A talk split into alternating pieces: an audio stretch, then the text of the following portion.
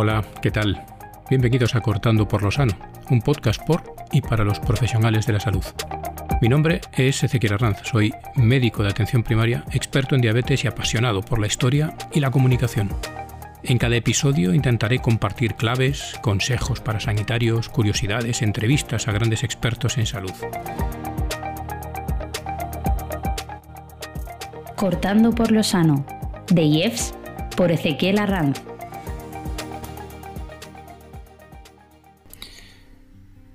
Bienvenidos a un capítulo más de Cortando por lo Sano. Hoy iniciaremos la segunda parte del largo recorrido hasta la formación de la medicina familiar y comunitaria. Y lo hacemos desde el Renacimiento, término utilizado por vez primera por el literato italiano Francesco Petrarca, que se inició a finales del siglo XIV y comienzos del siglo XV en algunos estados italianos y se extendió con fuerza por los principales países europeos en la segunda mitad del siglo XV y por Hispanoamérica en el XVI. Desde el punto de vista médico, hubo tres acontecimientos históricos que tuvieron una especial relevancia. La conquista otomana de Constantinopla, que favoreció la difusión del conocimiento médico en la Europa occidental, la invención de la imprenta, que permitió extender con mayor rapidez dichos conocimientos, y el descubrimiento de América, que provocó el intercambio de nuevas enfermedades y productos medicinales entre el viejo y el nuevo mundo. Desde la época hipocrática la sangría fue uno de los remedios terapéuticos más utilizados para devolver el equilibrio de los cuatro humores hipocráticos. Se podía realizar por medio de ventosas, previa escarificación de la piel, sanguijuelas y con lancetas para casos de sangrías llamadas generales, donde, como es lógico, llegaba a peligrar la vida del paciente. El segundo recurso terapéutico más empleado durante los siglos XV y XVI fueron los purgantes y los lavados intestinales. Otro remedio habitual eran los sinapismos. Consistían en aplicar sobre la piel una cataplasma fabricada con harina de mostaza bañada en agua. El contacto de la cataplasma con la zona de la piel enferma producía un rápido enrojecimiento, picor y dolor lacerante. Si os dais cuenta, recuerda mucho al uso de la capsaicina hoy en día. Durante el Renacimiento, los artistas rindieron culto al cuerpo humano, y consideraron que era algo bello y digno de poder ser representado, surgiendo un interés desconocido hasta ese momento por realizar disecciones anatómicas. La gran figura del momento fue Andrés Vesalio, quien publicó De Humani Corporis Fabrica, sobre el edificio del cuerpo humano, una obra revolucionaria en la que además de describir la morfología, separaba la forma o anatomía de la función o fisiología, algo que no había sucedido hasta entonces. En el Renacimiento se pensaba que la pólvora envenenaba la herida y por lo tanto que el tratamiento más idóneo para curarlas era verter aceite de saúco hirviendo, práctica que lejos de curar producía verdaderos destrozos en la piel de los heridos. Uno de los cirujanos más famosos del momento fue el francés Ambroise Paré, que inventó una pomada preparada por él, compuesta de llama de huevo, aceite de rosas y trementina para las heridas por arma de fuego, lo que mejoró notablemente el pronóstico de los enfermos. En Villanueva de Sigena, la actual Huesca, nació Miguel Servet, uno de los médicos españoles más importantes de toda la historia. Escribió la que sería su obra cumbre, Cristianisme Restitutio, Restitución del Cristianismo. En su libro quinto contiene un texto revolucionario desde el punto de vista médico. Servet describe en él, por vez primera, la circulación pulmonar. Defendía que el alma era una emanación de la divinidad que se encontraba en la sangre, gracias a la cual aquella podía estar en todo nuestro organismo. Una idea revolucionaria, sí, pero que le condujo directamente a la hoguera. También destaca la figura de Paracelso, quien rechazó abiertamente la teoría humoral y defendió los tratamientos naturales. Como médico, impulsó una terapéutica basada en el estudio de la naturaleza, el hombre y la astronomía, prefiriendo la experiencia directa al estudio de los libros. A medida que avanzó el siglo XVI, el hospital comenzó a ser un centro de asistencia exclusiva para enfermos y dejó de prestar cobijo a pobres y mendigos. Si el Renacimiento, desde el punto de vista médico, fue la época gloriosa de la anatomía, el barroco será la era de la fisiología, la ciencia que se ocupa del estudio de la función de los órganos. William Harvey describió por vez primera el recorrido que realiza la sangre en nuestro organismo. Los avances alcanzados en el campo de la física posibilitaron que se progresaran innovaciones diagnósticas médicas y en este sentido, uno de los inventos más importantes fue la aparición del microscopio a finales del siglo XVI por el óptico holandés Zacharias Janssen y perfeccionado con posterioridad por Anton van Leeuwenhoek. El gran clínico de la medicina barroca fue Thomas Sydenham.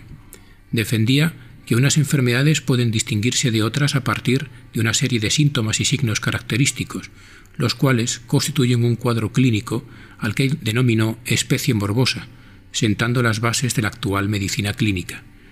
Postulaba que muchas enfermedades se producían por emanaciones fétidas, a las que denominó miasmas. Las principales facultades de medicina de España durante este periodo fueron las de Salamanca, Valladolid, Alcalá de Henares, Barcelona, Zaragoza, Lérida y Valencia. Únicamente en ellas existían todas las cátedras que se consideraban imprescindibles para obtener una formación médica completa. La docencia era fundamentalmente teórica y se impartía leyendo los textos de los autores clásicos y comentando las cuestiones que se planteaban de su lectura. La enseñanza práctica se limitaba exclusivamente a las autopsias.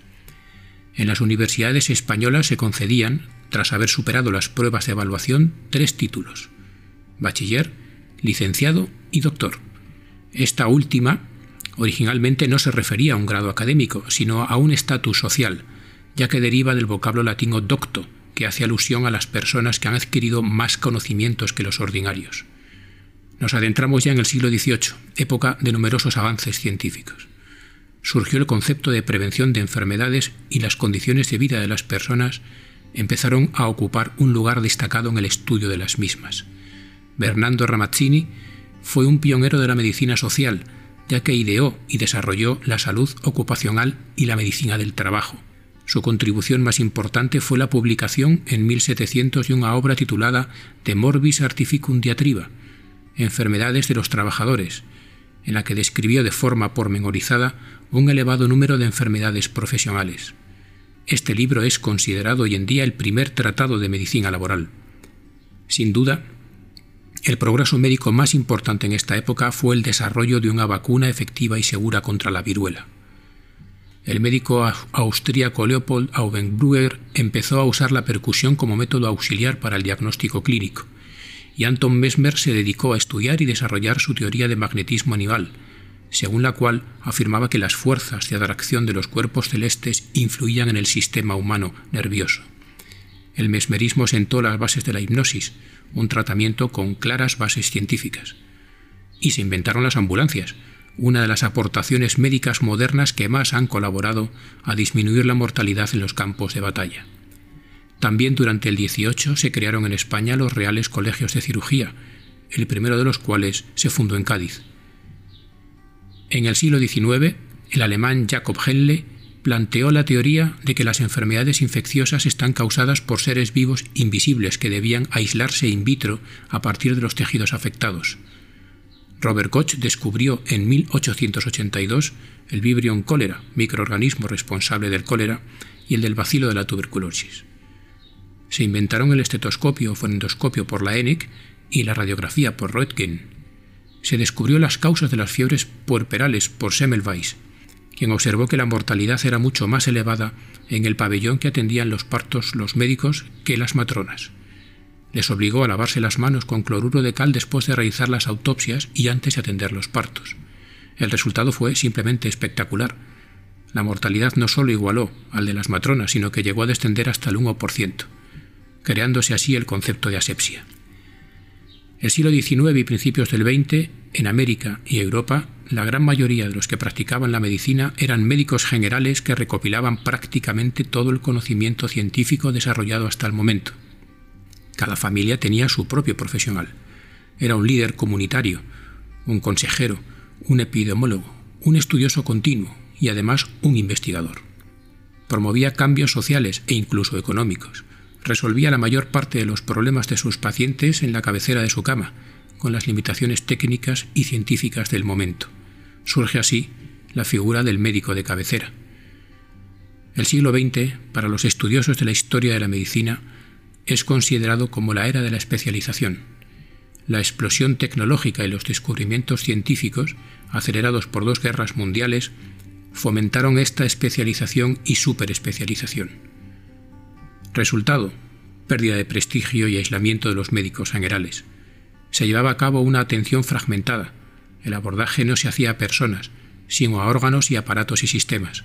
Se genera una tendencia a la despersonalización de la relación médico-paciente y una pérdida de la percepción integral del individuo enfermo. Se asumía que cualquier graduado podía ser un médico general y que su práctica no era una disciplina clínica por derecho propio. En muchos países se consideraba de hecho una medicina de baja calidad. Los primeros intentos de organización de los médicos generales para prestigiar su práctica surgieron en Estados Unidos en la década de 1940.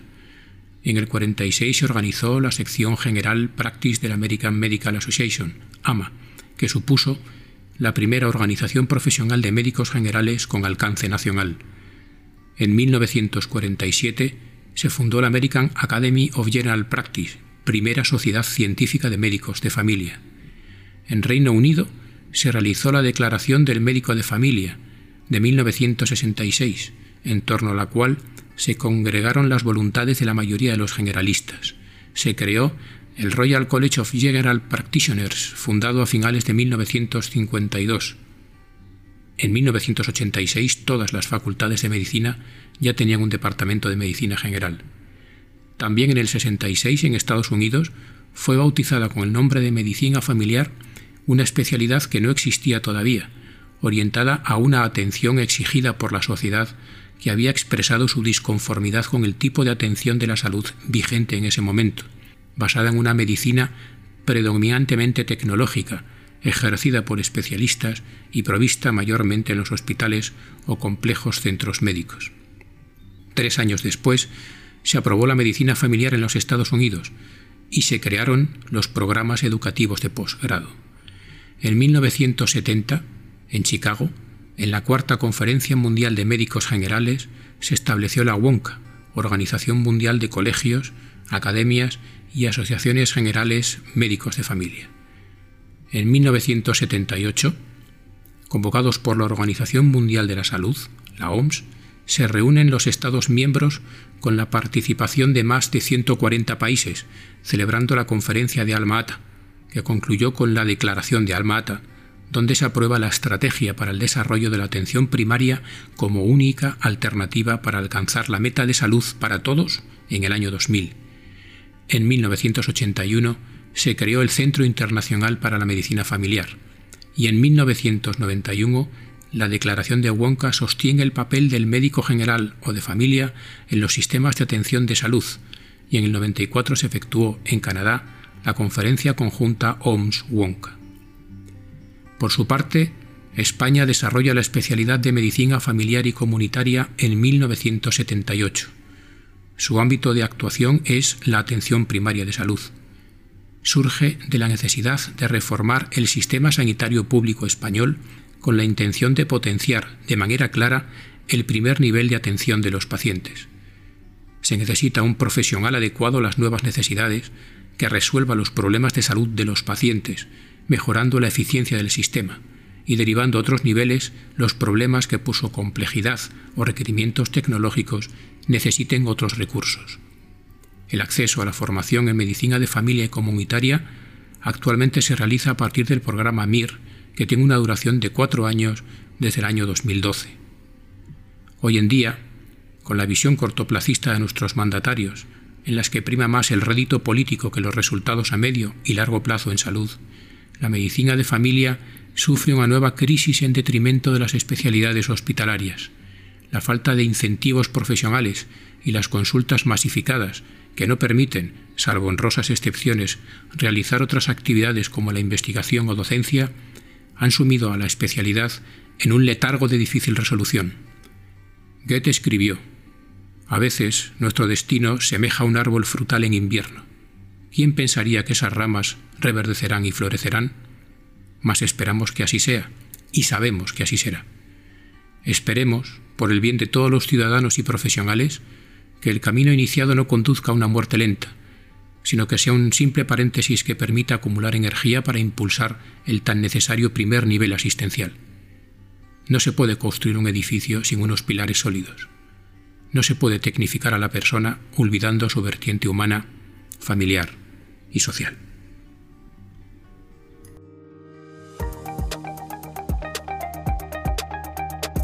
Cortando por lo sano, de por Ezequiel Arranz.